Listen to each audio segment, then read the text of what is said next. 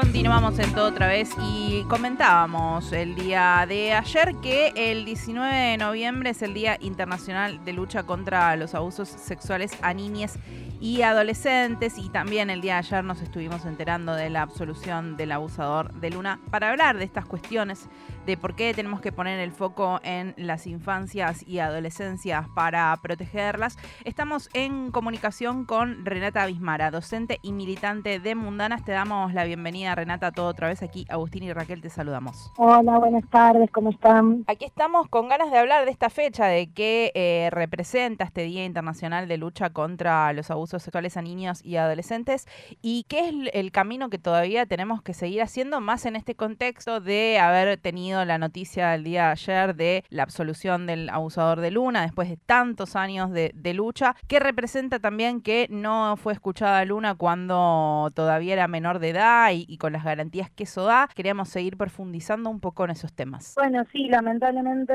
la sentencia ayer fue eh, contra los derechos de cualquier niño niña o adolescente a ser oído, cómo fue todo el proceso judicial que le tocó enfrentar a Luna y a Llama, su mamá. Eh, Luna tenía nueve años cuando pudo, como pudo, pedir ayuda. Y a partir de ese momento la justicia lo único que hizo fue revictimizarla y vulnerar todos los derechos eh, que están acordados no internacionalmente incluso, eh, porque nunca se le permitió la cámara Gesell, porque se la pateó al punto de que terminó la cámara Gesell casi cumpliendo la mayoría de edad, vino la pandemia y finalmente tuvo que declarar como adulta, o sea que entre los 9 y los 18 años la justicia no se pudo hacer un tiempo para darle la cámara a Gesell y escuchar a Luna, pero tampoco se puede hacer un tiempo y no, no es algo que le ocurre lamentablemente solo a Luna, sino que es algo que vemos que se repite todo el tiempo. Nosotras llevamos más de 11 años acompañando la causa de Luna y teníamos ilusiones que ante tanta prueba, que ante tantos testigos que fueron parte del juicio, este, este tribunal tomara una decisión distinta, pero lamentablemente no fue así. La fiscalía dijo en su alegato que había sobradas muestras para, para creerle a Luna, que el relato era verosímil, que, que bueno, estaban todas las condiciones dadas y pidieron 15 años de prisión para el abusador y así todo el tribunal decidió absolverlo y archivar la causa. Eh, la verdad es que para nosotras es un fuerte golpe, sobre todo en este contexto en donde se pretende poner en discusión algunos derechos, donde se pone en discusión la EFI, que es tan importante a la hora de, discutir abuso sexual contra niñez y adolescencia. Eh, pero lo que sabemos es que nos toca hoy seguir acompañando a Luna y a Llama y a cada una de las pibas que vayan a la justicia, porque esta justicia sigue garantizando abusadores sueltos y no les garantiza a los niños y a las niñas una, una niñez tranquila, ¿no? Renata, ahí también eh, vos estás eh, comentando los tiempos de la justicia y mismo se, incurre en una contradicción propia de lo que la defensa alega, ¿no? Porque este falso síndrome de alienación parental, eh, parental que ya sabemos cómo es, de dónde viene, de dónde viene creado, a quién intenta proteger, eh, habla de esta falsedad de que uno de los, de los progenitores puede llegar a em, conducir, digamos, a el niño niña para que cuente estas cuestiones. Y yo digo, si la justicia tiene este falso concepto, lo mínimo que podría hacer es mantener los tiempos más cortos para que justamente eh, la verdad se sepa antes. Y lo que hace es dilatar los tiempos, o sea que inclusive se contradice con los propios falsos argumentos que utilizan. Sí, tal cual. Eh, pero bueno, es la, es, la política que tienen las abogadas y los abogados de, como Anzuate y como los abogados de Apadeshi que defienden abusadores abiertamente, eh, que es estirar los plazos, ¿no? para que las voces de los pibes y las pibas no sean escuchadas y para que les entre dentro de, este falso síndrome, ¿no? De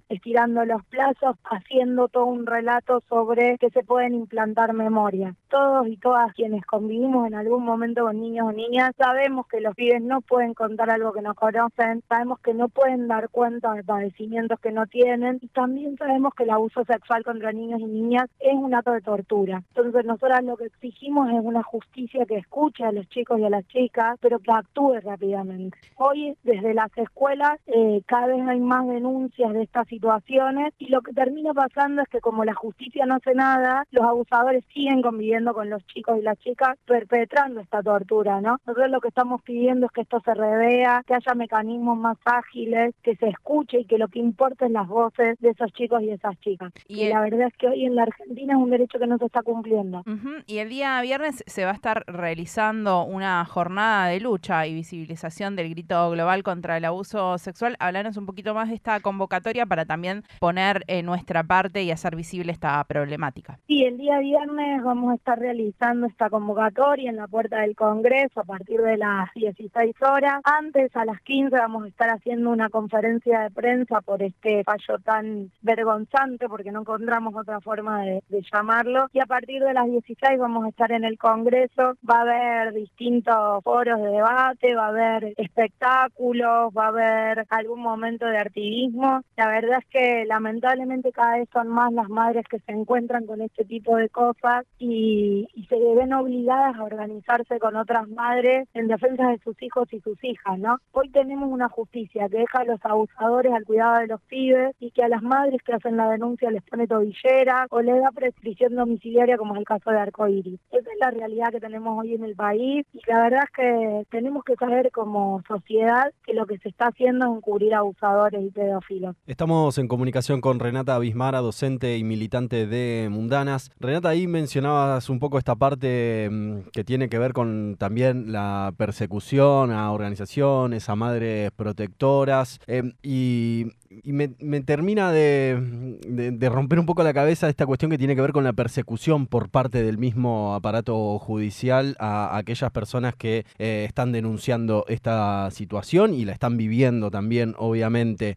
¿Por dónde, por dónde crees que, viene el motivo de, por ejemplo, en, el juicio que se terminó resolviendo ayer, en esto de pedir una denuncia por, em, por falsa acusación directamente? ¿Por qué ese ataque también hace eh, no solo la absolución, sino también ese ataque hacia, en este caso, las madres protectoras? Mira, nosotras hace 11 años que trabajamos en la temática y hemos visto de todo. Em, y siempre, siempre la justicia pone la mirada sobre la mamá que va a hacer la denuncia. No pone la mirada en cómo ayudar a ese pibe, esa piba, a sacarla de la situación de vulnerabilidad. Nosotras entendemos que hay algo de lo que le cierra la justicia para mantener el silencio, que es justamente avanzar contra quienes denuncian. En estos 11 años nosotras hemos visto crecer en un 500% las denuncias desde las escuelas, que no nos cabe duda que eso es por la formación y por la ESI.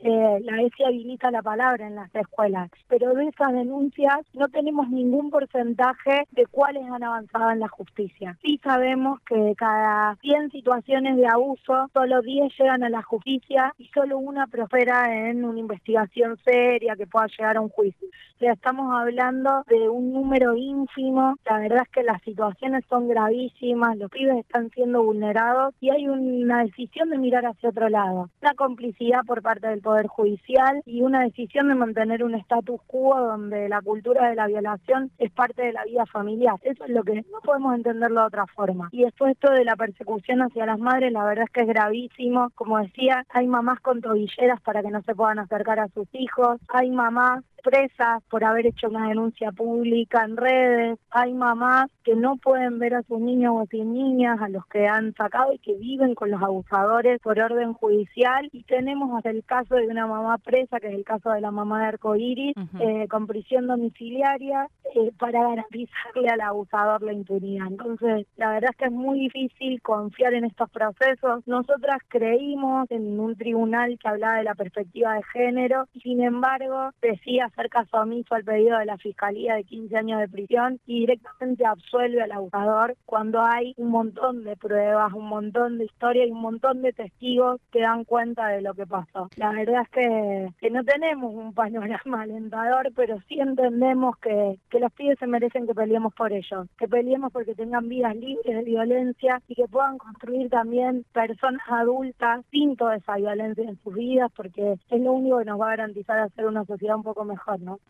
Y Renata, justamente quería preguntarte por eso, por el trabajo que hacen. ¿Qué tipo de, em, de repercusiones tiene para estos niños, niñas, adolescentes que sufren estos abusos mentalmente a lo largo de su vida? Digo, después de que puedan o no denunciar eh, estos abusos, ¿cómo repercute para pensar también en su salud mental? Sí, la verdad es que cuando hay, o sea, nosotros somos unas convencidas de que hay posibilidad de una reparación y de lograr vidas adultas sanas, ¿no? Con una acompañamiento integral, con el tratamiento psicológico necesario y sobre todo con justicia, porque sin justicia esos pibes y esas pibas no pueden empezar este proceso. Eh, nosotros estamos pidiéndole al Estado que se haga cargo de esto, interceda entre la justicia y que empiece a exigir celeridad, una escucha mayor, que empiece a exigirle a cada uno de los agentes que son parte de esas causas que se formen, que sepan de qué hablamos cuando hablamos de abuso, que no es lo mismo hablar de abuso en la infancia o en la adolescencia que hablar de una violación de una adulta. No es lo mismo, los pies no tienen los mismos mecanismos y la verdad que lo que seguimos encontrando es que para ser generosas una justicia ignorante eh, o una justicia cómplice, porque quien conoce el tema y decide mirar para otro lado es cómplice de los abusadores, ¿no? Eh, pero también estamos pidiéndole al Estado desde hace rato que tenga políticas públicas integrales, ¿no? Que, que haya celeridad para que los pibes y las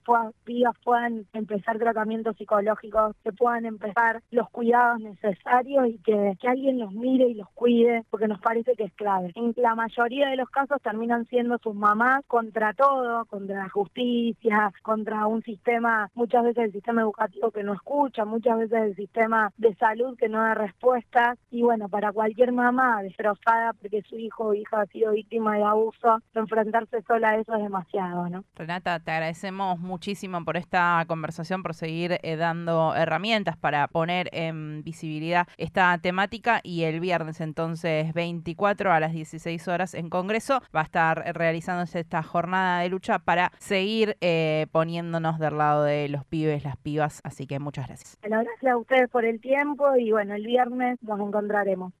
Pasaba Renata Bismara, docente militante de Mundanas.